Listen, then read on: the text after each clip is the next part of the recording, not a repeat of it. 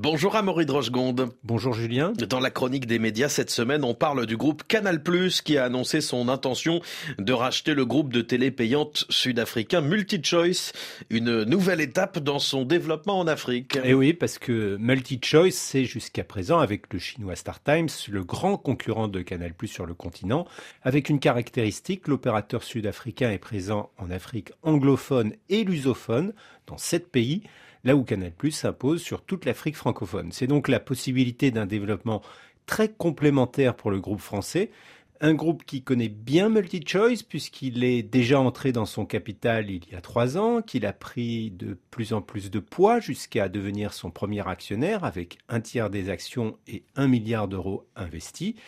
Les deux groupes ont aussi multiplié les passerelles en réalisant des coproductions originales, comme par exemple sur Spiners, une série sur le monde des gangs autour de Cape Town, qui est emblématique des ambitions de Canal+ sur le continent. Oui, parce que Canal+ cherche à grossir en taille en s'appuyant sur l'Afrique.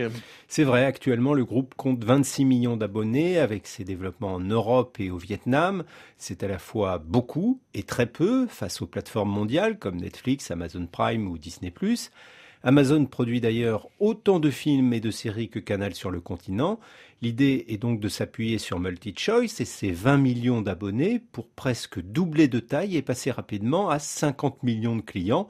Pour cela, Canal met sur la table un milliard et demi d'euros et est prêt à laisser la société cotée à Johannesburg. Alors, il n'est pas tout à fait sûr que les Sud-Africains acceptent de perdre le contrôle de leur groupe, mais les Français ont quelques arguments. D'abord une prime de 40% sur l'action, et ensuite la possibilité donnée au sport et à la création audiovisuelle sud-africaine de toucher l'ensemble du continent. Et les Américains de Comcast pourraient aussi avoir leur mot à dire à Maury.